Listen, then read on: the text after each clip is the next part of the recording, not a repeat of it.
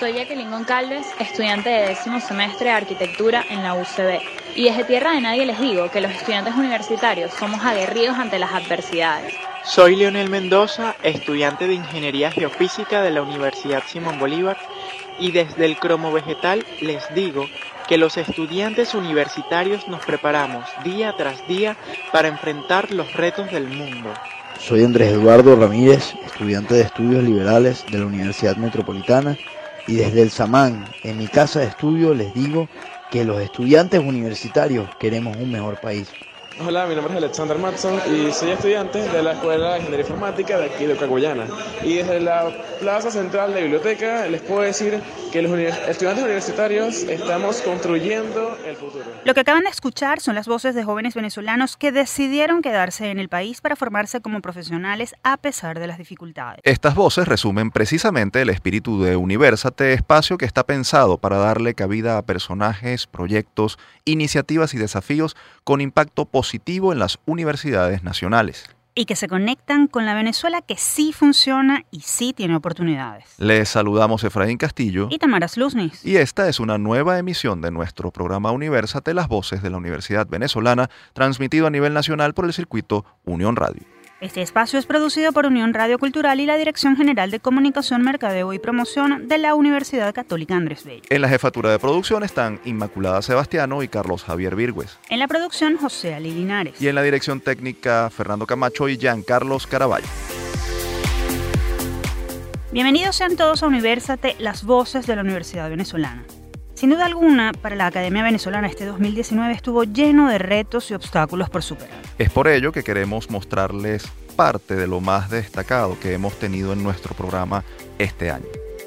Para comenzar este resumen 2019, repondremos para ustedes la entrevista que le hicimos a nuestros amigos de Nedraki, una iniciativa que trata básicamente de generar impresiones en 3D a partir de la utilización de materiales reciclados. Este proyecto fue postulado al programa de emprendedores de la Embajada de Estados Unidos en Venezuela, a través del cual los USBistas recibieron asesoría y entrenamiento por parte de reconocidos ingenieros estadounidenses, así como también las empresas de ese sector pudieron brindarles su experiencia en el área. Sin más preámbulos, los dejamos con esta entrevista realizada a John Naisir. Él es ingeniero egresado de la Universidad Simón Bolívar y fundador de Nedraki. Disfrútenla. En el ámbito del emprendimiento y la tecnología, un grupo de ingenieros egresados de la Universidad Simón Bolívar, USB, se alió para crear una iniciativa llamada Nedraki, que trata básicamente de generar impresiones en 3D a partir de la utilización de materiales reciclados. Este proyecto fue postulado al programa de emprendedores de la Embajada de Estados Unidos en Venezuela, a través del cual los USBistas recibieron asesoría y entrenamiento por parte de reconocidos ingenieros estadounidenses. Y también las empresas de ese sector pudieron brindarles su experiencia en el área. Por cierto que los creadores de Nedraki organizaron una iniciativa para recaudar fondos con el fin de recuperar el laberinto cromovegetal de la universidad, emblemática obra del artista Carlos Cruz Díez, realizada a partir de 53.000 plantas de colores que se encuentra en la sede de Sartenejas de la USB y que se ha deteriorado por la falta de recursos y la sequía. Gracias a esta iniciativa benéfica, cualquier egresado de esta casa de estudios podrá imprimir en 3D su foto de graduación enviando un correo a nedraki17.gmail.com. El monto cancelado por este servicio será destinado a la recuperación del jardín cromo vegetal. Y a propósito de la presentación de este emprendimiento, tenemos en el estudio al ingeniero mecánico de la USB, John Naisir, quien es precisamente fundador de Nedraki, una iniciativa de emprendimiento que realiza impresiones en 3D utilizando material reciclado. Bienvenido, John. Cuéntanos qué te motivó o qué los motivó a ustedes a crear este proyecto de innovación. ¿Por qué Nedraki? ¿En qué consiste y cuáles son sus principales beneficios? Bueno, muchísimas gracias por el espacio. Este, Sí, soy cofundador de Nedraki en conjunto con Albermar Domínguez y mi persona. A finales de 2017 decidimos tomar eh, partida e iniciar esta, esta aventura, pues este emprendimiento. Estábamos trabajando de manera separada en lo mismo y por cosa del destino, bueno, nos unimos y empezamos esto de la impresión 3D a partir de material reciclado. Esto porque, ya que en Venezuela existe la carencia de esta materia prima. no solo de la impresión 3D como tal, sino de la materia prima para poder imprimir y hacer este tipo de trabajos. Eh, normalmente estos son productos importados y por supuesto tienen un alto costo. Em, a medida después de, de poder postular el proyecto para esta iniciativa de la Embajada de Estados Unidos, nos dio las herramientas suficientes y el financiamiento para poder arrancar de manera concreta la iniciativa. Ya estamos en una etapa, digamos, semi-industrial en base al laboratorio, en donde no solo hacemos el filamento de impresión 3D a partir de material reciclado, todo hecho acá, sino también de prestar el servicio de impresión 3D. Me gustaría también aclarar un poco de qué es eso de la impresión 3D, porque muchas veces todo el mundo se pregunta de qué va eso.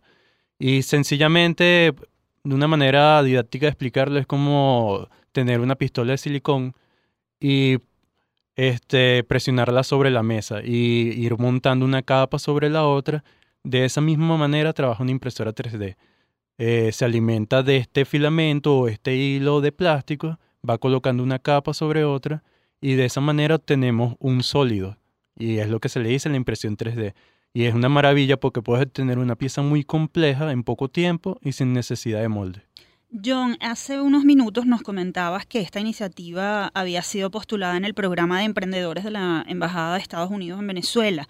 Allí pudieron recibir formación empresarial. ¿Cómo fue para ustedes esta experiencia? Wow, este fue muy enriquecedora y definitivamente un salto cósmico porque nos llevó a hacer a tener mentoría en Chicago con la empresa 3 Degrees Company y ellos son, digamos que los mejores en, en su sector, en el sector de consultoría de la manufactura aditiva. Eh, con ese conocimiento y también, bueno, con el apoyo de ellos para tener las primeras maquinitas pequeñas, digamos casi que caseras, eh, pudimos en Venezuela dar partida en concreto de la iniciativa. ¿Cómo ha sido la receptividad de las organizaciones en las que han dado a conocer su proyecto? ¿Con cuántas están trabajando? ¿Qué han logrado hasta ahora ustedes en el mercado? Eh, es muy interesante porque el mercado, digamos que es lo primero que uno piensa a la hora de un emprendimiento, pudiera ser, pues. Pero en este caso, la impresión 3D, ya que es un sector poco conocido, el mercado también es es difícil de conseguirlo, pero sí está, está allí, lo que pasa es que hay que buscarle bajo las piedras y es por la misma naturaleza de la tecnología. Esta tecnología está pensada y está ideada para que una máquina de esta pueda estar en la casa de cada uno y tal, y tal cual, eh, ese es el escenario que no hemos conseguido. Hay empresas muy grandes que tienen su pequeño laboratorio de impresión, como también personas particulares que tienen sus máquinas 3D en su casa y desde allí operan.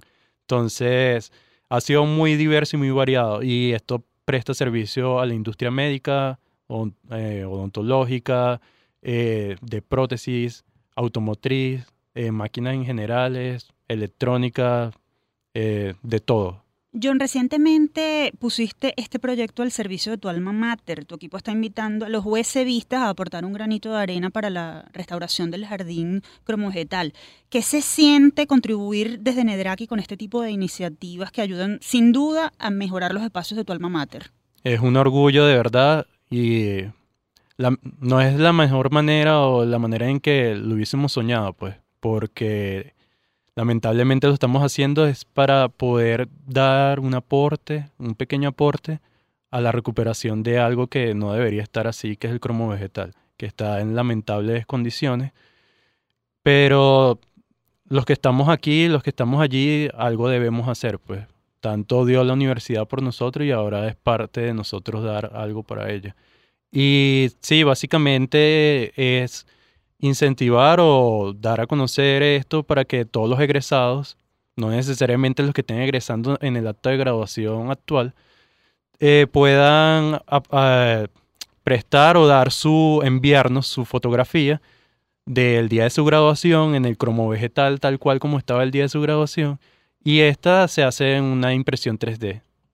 Al entregársela, el monto cancelado iría para el aporte a estas iniciativas y no, ya tenemos un poquito de experiencia o o es un agrado poder ayudar a nuestra universidad, no solo en esto, sino también nos sentimos orgullosos en ayudar a agrupaciones que hacen vida en nuestra universidad. Nosotros también fuimos parte de ciertas agrupaciones como Baja SAE, Fórmula SAE, ASME, eh, Aerodesign, y ellos, bueno, las cosas están bastante difíciles para buscar patrocinio y nosotros les prestamos el servicio de impresión 3D gratuito para que puedan construir sus prototipos y así puedan ir a competir. Un último mensaje a aquellos jóvenes que siguen en, en Venezuela como, como uno de esos jóvenes que está aquí. Este, no es fácil, pues no les voy a mentir, para nada fácil, pero básicamente es buscar un propósito, pues. Si se tiene un propósito en la vida, este, ahí es donde se encuentra el sentido en verdad. Y el propósito de nosotros lo vimos en esto, en lo que hacemos, porque no es nada más un tema monetario, sino es un tema también de empezar algo, verlo crecer y también aportar a una sociedad que tanto lo necesita. Entonces allí hay algo importante, hay una experiencia importante y ese es el mensaje que les quiero dar, pues que si tienen un propósito y y se aferran a eso, le van a encontrar un sentido del porqué de estar aquí. Yo muchas gracias por tu tiempo y por seguir trabajando por la Venezuela posible. Dinos tus redes para seguirte. Este, bueno, importantísimo. Las redes, la principal de nosotros, Nedraki, en Instagram. Allí pueden ver todo lo que hacemos y de qué va esto más a fondo. Y el correo electrónico nedraki17 Nos pueden escribir libremente sea porque quieran una muestra de material gratis, sea porque quieran algún proyecto relacionado con impresión 3D o mecánica, eh, ahí estamos para apoyarlos. Pues. Muchísimas gracias. Escuchaban ustedes a John Naisir, ingeniero mecánico de la Universidad Simón Bolívar y fundador de Nedraki, Nedraki con K y latina. No hay duda de que en la Universidad Venezolana se siguen haciendo cosas a pesar de las dificultades. Este ejemplo es sin duda muy destacable porque a partir de desechos se están eh, produciendo emprendimientos que además son útiles para la industria médica, la industria técnica, eh, es decir, para el mercado venezolano. A mí lo que me llama la atención es no solo la creatividad de estos jóvenes, sino cómo se mantienen esperanzados a pesar de la difícil situación que están viviendo. Definitivamente querer es poder. Así es, y además están haciendo, están en acción, no se quedan en la, en la queja para para tratar de resolver los problemas que, que tienen. Esos son los venezolanos que queremos que Así es, y la universidad que queremos. Nosotros hacemos nuestra primera pausa en este resumen de Universate, las voces de la Universidad Venezolana. Al regreso recordaremos las declaraciones de Víctor Márquez, presidente de la Asociación de Profesores de la UCB. En este programa, a lo largo de nuestros primeros seis meses, hemos tenido aquí en este estudio y vía telefónica a profesores como Mario Bonucci, Rita Áñez, Judith Aular, rectores de importantes universidades y también a directivos de gremios como la FAPUP y de la Asociación de Profesores de la UCB, Víctor Márquez, quienes han hablado de las condiciones en las que se encuentra el profesorado venezolano. Y otros ejemplos a seguir, porque a pesar de la situación difícil, ellos siguen al frente para manejar y para contrarrestar todos los efectos negativos que produce esta crisis severa que están viviendo. Así es, así que al regreso conversaremos o escucharemos lo que compartimos con Víctor Márquez, presidente de la Asociación de Profesores de la UCB, sobre su lucha y sus carencias. Ya venimos.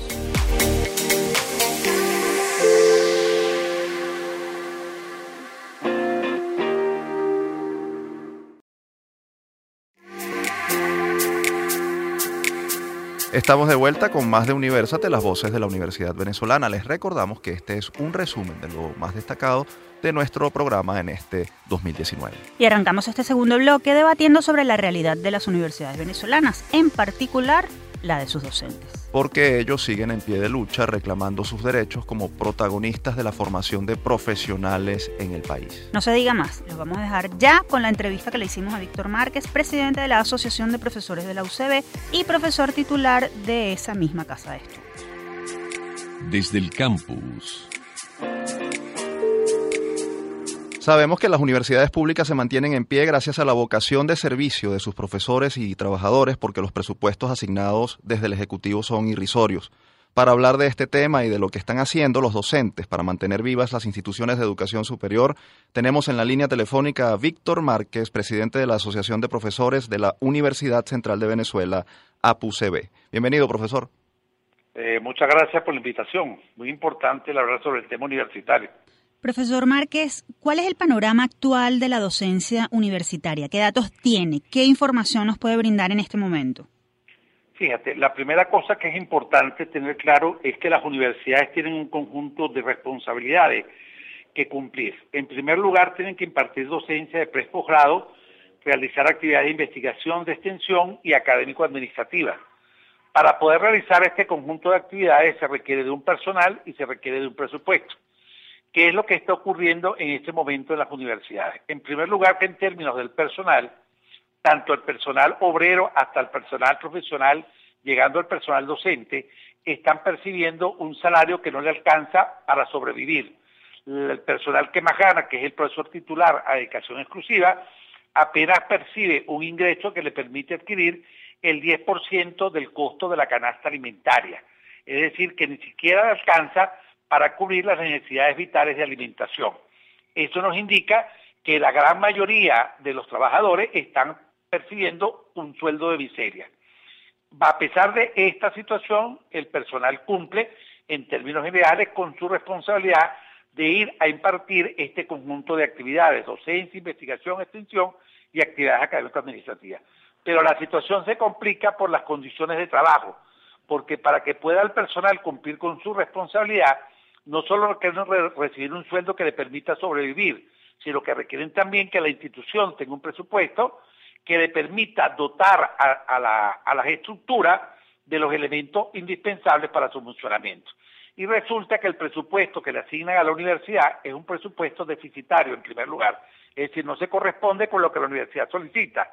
En segundo lugar, llega de manera tardía, al extremo que en este momento estamos confrontando un problema en que ya llevamos varios meses sin recibir el presupuesto para el funcionamiento institucional. Al extremo que incluso el presupuesto que se le envía a una facultad como Ciencias Económicas y Sociales alcanza a dos millones de bolívares mensuales. ¿Cómo puede una institución o una facultad como esa, que tiene un conjunto de escuelas, funcionar con un presupuesto de dos millones de bolívares? Esto trae como resultado el que no haya el material ni para impartir una docencia adecuada, ni para la investigación, ni para todas las actividades que tiene que hacer el cuerpo docente y el equipo directivo. Ahora, profesor, a pesar de que están enfrentando estas difíciles condiciones laborales y de infraestructura y de funcionamiento, los profesores, en este caso los que usted representa, que son los de la Universidad Central de Venezuela, siguen apostando por la educación. ¿Cómo han logrado seguir adelante a pesar de las adversidades? Bueno, fíjate, en primer lugar, eh, hay una disminución de hecho de la permanencia del personal docente en la institución, porque para poder mantenerse tienen que ir a trabajar en otra parte o obtener otros mecanismos de ingreso siguen cumpliendo en lo esencial con las actividades de docencia. Está disminuida las actividades de investigación y fundamentalmente, bueno, hay una vocación de sacrificio del personal docente para evitar el cierre de la universidad. Fíjate, el problema que está viviendo el personal docente no es un problema exclusivamente gremial, es fundamentalmente un problema de orden académico. El Consejo Universitario debería pronunciarse sobre existe viabilidad para el funcionamiento institucional y no hacer que el cuerpo docente tenga que ir a conflictos y a paros como los que están ocurriendo en este momento como producto de la situación laboral, porque son esas condiciones las que están generando el conflicto, pero ese conflicto tiene que ver con el funcionamiento de la institución. Entonces, ¿qué estamos haciendo los profesores? Bueno, trabajando con las uñas, en algunos casos disminuyendo la calidad de la docencia, que esto también tiene un límite que nosotros podemos aceptar es decir, por ejemplo, nosotros no podemos permitir que desaparezcan las asignaturas de carácter práctica. Entonces, está ocurriendo en algunas facultades que las asignaturas son fundamentalmente teóricas, no se está desarrollando los pensos de estudio de manera adecuada, los estudiantes no están pudiendo hacer una prosecución tal como está establecido, bueno, todo producto de la crisis que está viviendo la institución universitaria. Pero los profesores están haciendo un inmenso sacrificio, este, a pesar de las condiciones en las cuales están, para que la institución no se cierre. Estamos hablando con el profesor Víctor Márquez, presidente de la Asociación de Profesores mm, de la Universidad Central de Venezuela. Profesor Márquez, sabemos que los paros son una medida de protesta ante la falta de recursos para, para funcionar y, y, ante la situación precaria que enfrenta la universidad. Ahora, le hago dos preguntas. Por un lado, ¿qué tan efectivos son para lograr las reivindicaciones y, y, lograr todo aquello que ustedes están persiguiendo? Por otro lado, ciertamente pareciera que existe la posibilidad de cierre de la universidad, pero en ese caso, ¿no es peor que la universidad esté cerrada? Fíjate, el cierre de la universidad desde el punto de vista de lo que son sus obligaciones lo está produciendo el gobierno. No lo están produciendo la protesta del sector universitario, independientemente de cuál es el sector que esté protestando. E incluso es importante tener claro que el sector que menos se paraliza es el sector docente. En el caso de la Universidad Central de Venezuela, los paros recurrentes y más sistemáticos son los que provienen de los obreros y de los empleados universitarios, no del cuerpo docente. Eh, para la paralización de actividades promovidas por el cuerpo docente en este momento tiene que ver con su primera pregunta. Efectivamente, es poco el resultado que producen las protestas de todo el sector universitario. No le hacen caso ni a los reclamos de las autoridades, ni a los reclamos del Consejo Universitario, ni al de los gremios. Por eso en este momento la lucha está planteada en otros términos, es decir, en términos de que hay que salir del gobierno actual para que realmente se pueda responder y solucionar la problemática que está viviendo el sistema universitario. Profesor, hace unos días el rector de la Universidad Simón Bolívar, Enrique Planchard, llamaba a la comunidad universitaria a activarse para enfrentar la crisis de financiamiento y empezar a pensar y proponer soluciones que eviten el cierre técnico o colapso de las universidades. Desde la UCB, ¿qué proponen ustedes como profesores para enfrentar o por lo menos para paliar la crisis a corto plazo y mantener abiertas las casas de estudio y la docencia activa, que sabemos que es el objetivo final de ustedes como, como docentes? Fíjate, desgraciadamente no hay medidas paliativas. Esos serían paños calientes que no resuelven el problema de fondo. Es decir, por ejemplo, en algunas de las medidas que se han tomado es buscar que los estudiantes este, hagan aportes económicos para el funcionamiento de la institución. Eso trae como resultado la privatización del sistema educativo. Y por otro lado, solo pueden aportar en ese sentido las personas que tienen recursos económicos para hacerlo. ¿Qué está trayendo esto como resultado? Que en este momento la Universidad Venezolana se está elitizando cada vez son los sectores que tienen recursos económicos los que pueden permanecer en el sistema educativo. Los sectores de menos recursos económicos están produciéndose una fuga masiva de los estudiantes. Si nosotros vamos a las aulas de clase, las aulas de clase están semivacías. Si nosotros vamos a ver las actividades de campo, las actividades de campo están profundamente disminuidas pero al mismo tiempo todos los elementos para que funcione la institución y que permita que los sectores de menos recursos permanezcan dentro del sistema educativo, bueno, han desaparecido. Por ejemplo, no hay comedor universitario.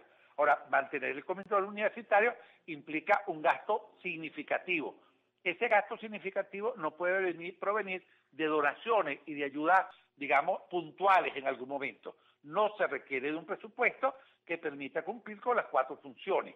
Entonces, hay algunas medidas que se han tomado que solucionan momentáneamente el problema, pero que no lo van a resolver en definitiva. Por ejemplo, los alumnos compran bombillos. Bueno, esos bombillos durarán un tiempo y se van a quemar por la situación de electricidad del país y volveremos nuevamente al problema. Pero es que están robándose los equipos de computación, están robándose equipos de investigación. Nada de eso es posible reponerlo a través de medidas de esa naturaleza. El problema de fondo solo se solucionará en la medida en que en el país se produzca un cambio de gobierno y un cambio de sistema. Si eso no ocurre, se seguirá profundizando la crisis en el sistema educativo. Mm, profesor, finalmente ante este panorama, ¿es posible ser optimista? ¿Qué, mensaje le puede dar usted a sus colegas docentes y sobre todo a los estudiantes respecto al futuro de la universidad en Venezuela? Fíjate, eh, es comprensible que la gente esté viviendo una situación de preocupación en relación con su futuro por toda la situación que está viviendo el país. No obstante, bueno, no hay otra alternativa que pelear por los derechos. Es decir, todas las conquistas de carácter social no han sido el fruto de dádivas, han sido el fruto de peleas de carácter histórico para producir determinadas condiciones. Entonces, bueno, no hay otra alternativa que continuar luchando por aquello que está establecido en la Constitución como derecho, de lo que está establecido en la Declaración Universal de los Derechos Humanos, que es el acceso a la educación y a una educación de calidad. Este, la propia Constitución establece que el sueldo de los profesores tiene que ser un sueldo que se corresponda con la importante misión que ellos tienen y que al mismo tiempo le permita cumplir con sus necesidades fundamentales, básicas y otro tipo de necesidades, como prepararse, como desarrollarse en el plano profesional. Nada de eso está ocurriendo ahorita. Como eso no está ocurriendo, la fuga del recurso humano, del personal docente, de investigación, administrativo y hasta obrero es masiva y cada vez tenemos menos docentes dedicados a la institución. Cada vez son los profesores que a pesar de que están a una dedicación superior, bueno, le están dedicando menos porque si no, no tienen como irse a otro lado a conseguir el recurso para poder sobrevivir y de alguna manera financiar el funcionamiento institucional. Bueno, hay que seguir luchando por los intereses del país, hay que seguir luchando por los intereses de carácter social. Muchísimas gracias, profesor, por aceptar la invitación de Universate y darnos su valiosa opinión. Escuchaban a Víctor Márquez, presidente de la Asociación de Profesores de la UCB.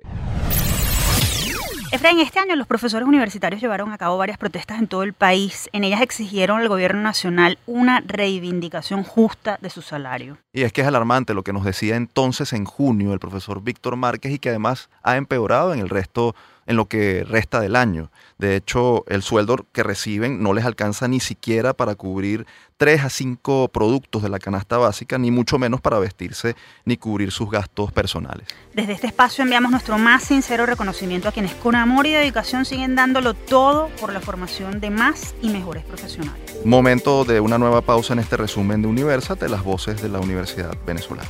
Al regreso venimos con mucho, mucho más. No se aparten. Somos Universate.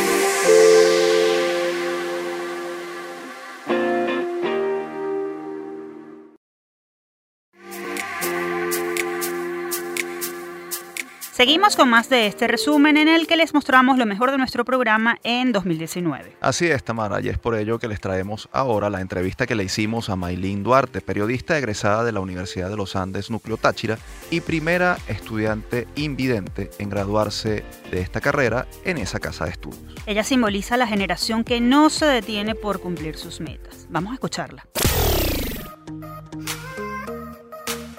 Generación 2020 sin duda alguna, el límite de nuestros sueños somos nosotros mismos. Recientemente se conoció la noticia sobre la graduación de Maylin Duarte, la joven tachirense que se robó el corazón de todos sus compañeros al ser la primera persona con discapacidad visual en egresar de la Universidad de los Andes en el estado Táchira. Algo imposible para muchos, pero posible para ella, que creyó en sus propias capacidades. Es por eso que tenemos vía telefónica a Maylin Duarte. Ella es, como ya dijimos, licenciada en Comunicación Social, egresada de la Universidad de los Andes. Para nosotros es un verdadero placer tenerla en University. Bienvenida, Maylin, un gusto saludarte. Hola, ¿qué tal? Muchas gracias. Encantada de poder estar compartiendo estos minutos con ustedes. Maylin, ¿qué se siente haber logrado esa meta? ¿Qué fue lo más difícil? Pues es una meta, es un logro que aún no me creo del todo, ¿no?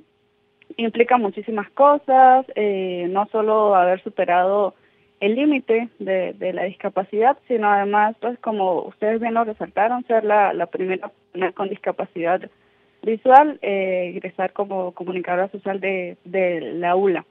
Es un, es un logro que, que implicó mucho esfuerzo, que implicó eh, mucha constancia, y es un logro que a pesar de que yo soy tal vez la cara, la voz visible de todo esto, hubo mucha, muchas personas detrás mío ayudándome y apoyándome.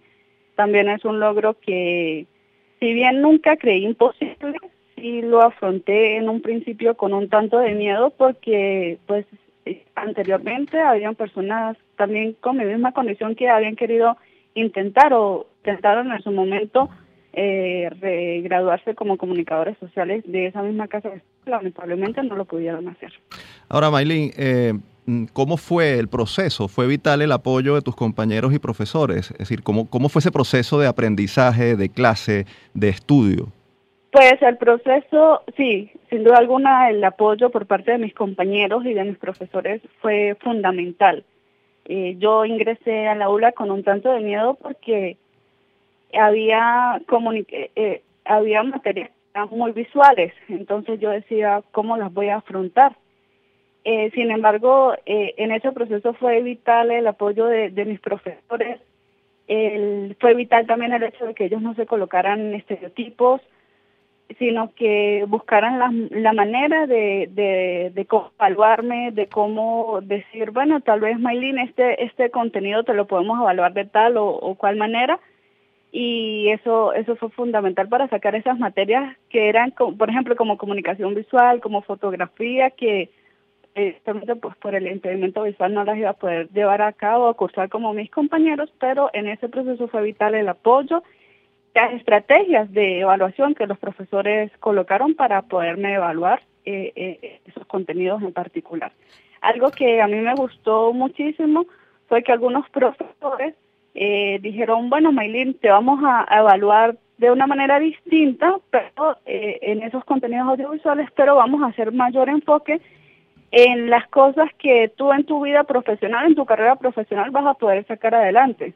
Eh, por ejemplo, cuando cursé la, eh, la materia de producción en televisión, eh, vi contenidos visuales, pero también la profesora me dijo, bueno, te voy a poner más, voy a poner mayor empeño en la, por ejemplo, en las funciones de, de lo que realiza un productor entonces eso lo vas a poder llevar a cabo tú perfectamente. Entonces es, es un detalle que agradezco, me ayudó muchísimo para, para culminar la carrera. Maylin, muchos pensarán a estas alturas que tú no vas a poder ejercer o que lo harás con dificultad. Sin embargo, sabemos que ya estás trabajando en el departamento de prensa del Deportivo Táchira. Es decir, tú has demostrado exactamente lo contrario, que sí puedes. Ahora, ¿cuáles son tus proyectos? ¿Cuál es tu sueño como comunicadora social? ¿Hasta dónde quieres llegar? Ah, así es, eh, como lo mencionas, ya me desempeño en el Departamento de Prensa del Deportivo Táchira, todos los días tengo una pauta asignada y es un trabajo que realizo con la mayor naturalidad posible, gracias a la tecnología, porque bueno, eh, no es un secreto que, que la tecnología ha avanzado mucho y que gracias a ella, pues personas en mi condición, con la discapacidad visual, pues podemos desempeñar muchísimas cosas sin problema alguno y todo gracias a, a, los lectores de pantalla, ¿no? Que nos van indicando todo lo que aparece, ya sea en la pantalla de nuestros móviles o de nuestras computadoras. Eh, mis sueños, muchos. Yo ahorita quiero, bueno, seguirme desempeñando allí en el Deportivo Táchira. También quisiera ejercer como conferencista. Me, me gusta muchísimo esa parte. Siento que hay mucho que decir. Siento que tengo el potencial para hacerlo. También quiero seguir eh, caminando por la, el sendero de, de, las obras sociales, eso me gusta mucho, quiero tener una fundación, ahorita tengo en puerta dos campañas que quiero llevar a cabo para recolectar pues cosas para los niños, porque bueno, en el contexto de Venezuela pues hay mucho que hacer y, y bueno, básicamente pues por ahora eso es lo que, lo que tengo pensado. Finalmente, ¿qué le dices a aquellas personas que ven esto como, como imposible? Tú con tus logros has demostrado todo lo contrario, además te graduaste con honores, eso hay que resaltarlo también.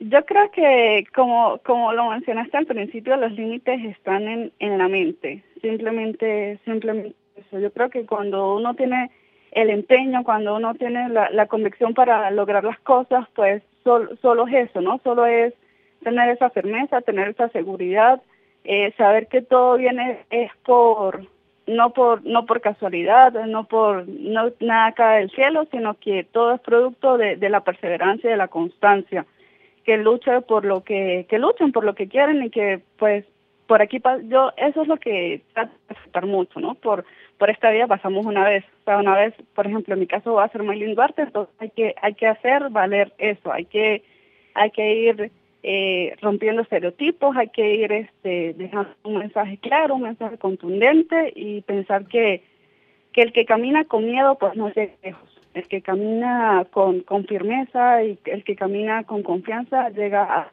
a donde se quiere llegar. Muchas gracias, Maylin, por tu tiempo y por contarle a Venezuela entera tu maravillosa este, eh, historia. Muchísimas felicidades.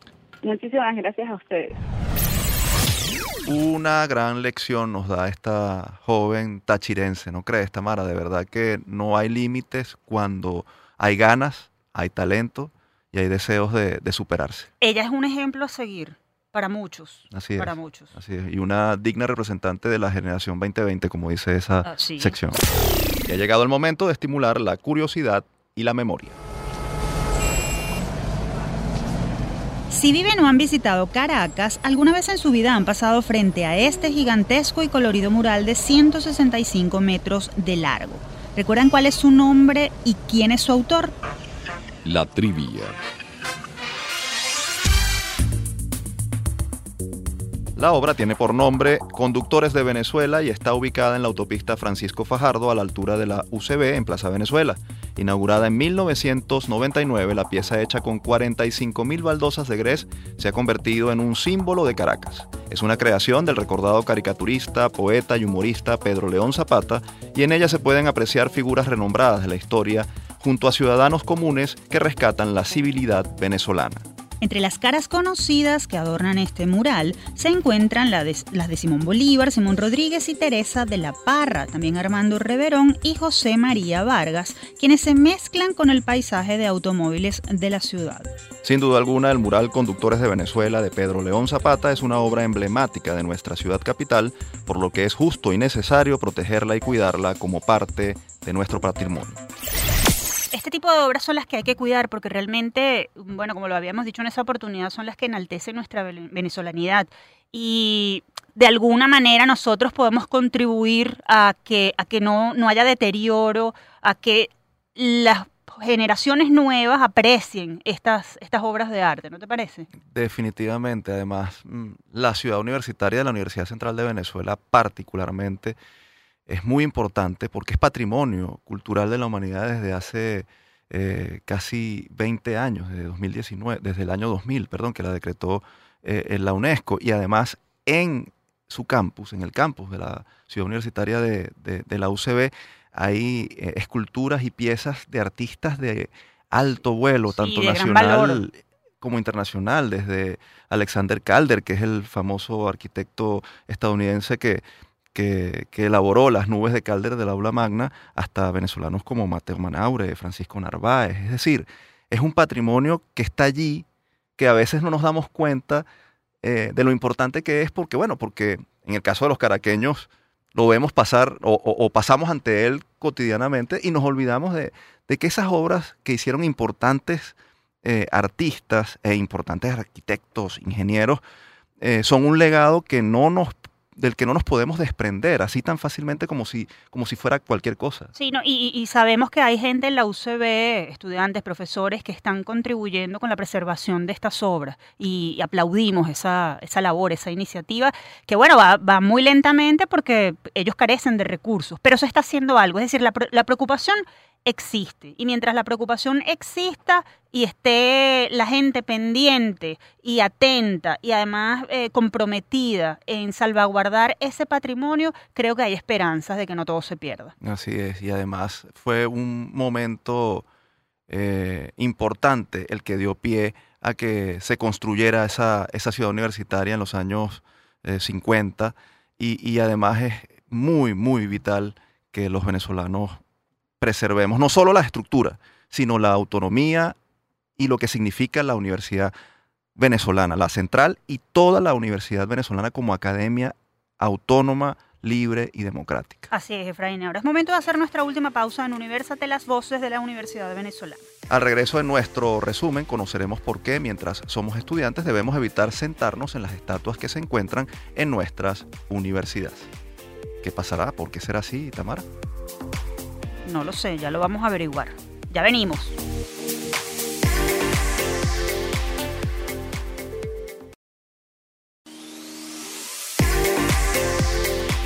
Seguimos con la última parte de Universate, las voces de la Universidad Venezolana por el circuito Unión Radio. Les recordamos que pueden seguirnos en nuestras redes sociales, arroba Universate Radio en Twitter e Instagram y pueden escribirnos al correo electrónico producciónuniversate.gmail.com. Es momento de lo anecdótico y las historias de misterios. ¿Sabían que hay estatuas y esculturas en las universidades que más que inspirar producen algo de miedo o recelo? Les contamos en nuestra próxima sección. Supersticiones y mitos universitarios.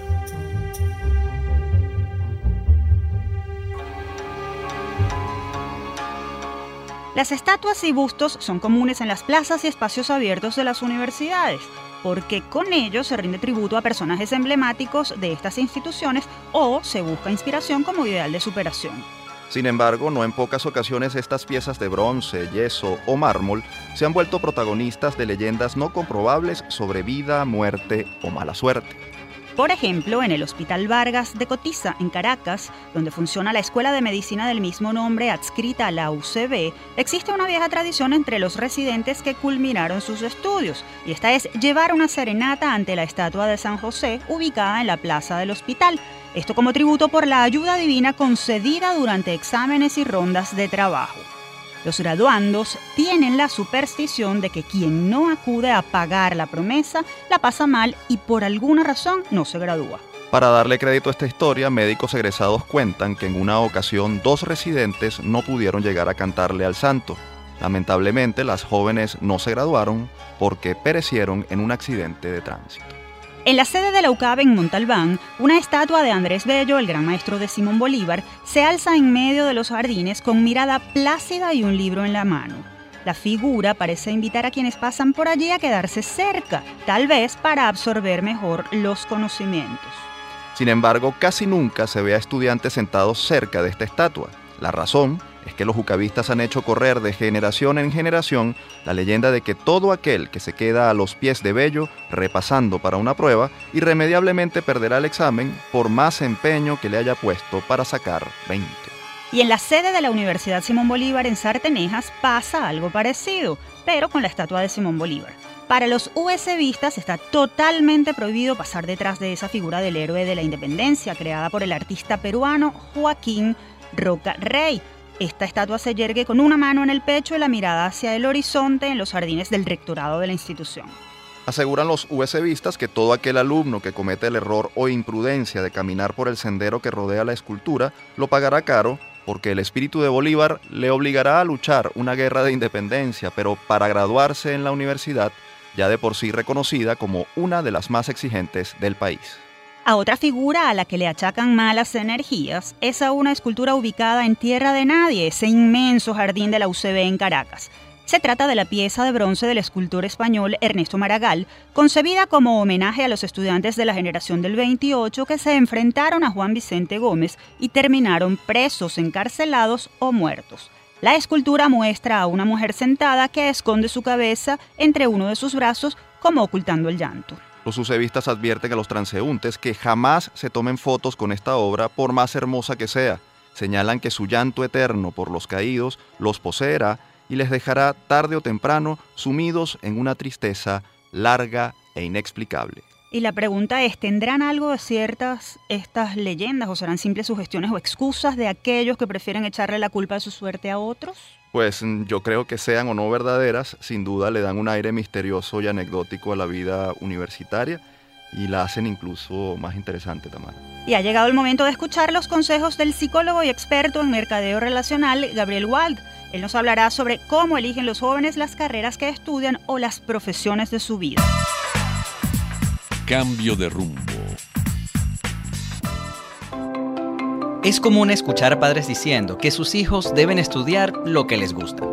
Y es más común que los jóvenes elijan carreras sin estar seguros, con poca información y sin saber lo que les espera. Una razón para esta situación es que confundimos carreras y trabajos. El doctor Jordan Peterson, psicólogo canadiense, nos recuerda que muchos jóvenes toman decisiones con base en dos mentiras que son muy aceptadas socialmente. La primera mentira es que vamos a desarrollar una carrera, cuando eso lo logra menos del 2%. Tener una carrera exitosa requiere más horas de trabajo promedio, mucha competencia y una dedicación casi obsesiva por una línea profesional durante años. Muchas veces, una carrera exitosa implica incluso sacrificar la vida personal y social. La mayoría de nosotros va a tener uno o varios trabajos y un trabajo es una actividad por la que se recibe una remuneración, porque nadie lo haría voluntariamente. Un trabajo requiere una responsabilidad, habilidades y permite tener tiempo para otras actividades. Además, uno puede decidir cambiar la línea de trabajo sobre la marcha, según el pago recibido y las circunstancias. En resumen, la mayoría de nosotros no hará carreras, sino trabajos. La segunda mentira que nos recuerdan el Dr. Peterson es que la carrera y el trabajo son lo más importante de la vida. Esto implica gran presión por elegir una carrera y por culminarla lo antes posible. cuando lo más importante realmente es la familia, sustentarla dignamente, ser responsables y útiles a la sociedad. Entonces, ¿qué deberían buscar los jóvenes? Bueno, en general recomendamos que busquen posibles trabajos que les gusten, que generen un buen ingreso y que sean demandados. Luego, con estas opciones claras, sugerimos explorar posibles carreras o caminos que los lleven a ser competitivos y ser exitosos en esos trabajos. Debemos acompañar a nuestros jóvenes a buscar actividades que les gusten y de las que puedan vivir dignamente. Luego, desarrollar habilidades competitivas, bien remuneradas y tener un nivel de vida adecuado para su familia y su entorno. Cambio de rumbo. Entonces ya lo saben, hay que explorar posibles trabajos que les gusten y generen buen ingreso para ubicar aquella carrera que les permita vivir dignamente. Es así. De esta manera nosotros ponemos fin a nuestro programa de esta semana, pero antes cerramos con una frase de una excelente doctora en ciencias médicas. Atender las necesidades del niño, satisfacerlas, brindarle cariño, firmeza y respeto no es una fórmula caritativa o de bondad. Es parte integrante de cualquiera. La frase es de la doctora Lia Inver de Coronil, quien nació en Ucrania el 17 de marzo de 1914 y llegó a Venezuela junto con su familia a los 15 años de edad. Lia Inver obtuvo su título como la primera mujer doctora en ciencias médicas en el país en 1938 y es recordada como la pediatra que contribuyó con la infancia venezolana. Fue fundadora de la Sociedad Médica y de la Sociedad Venezolana de Puericultura y Pediatría de la Liga Venezolana de Higiene Mental. Falleció en Caracas el 13 de septiembre de 1981.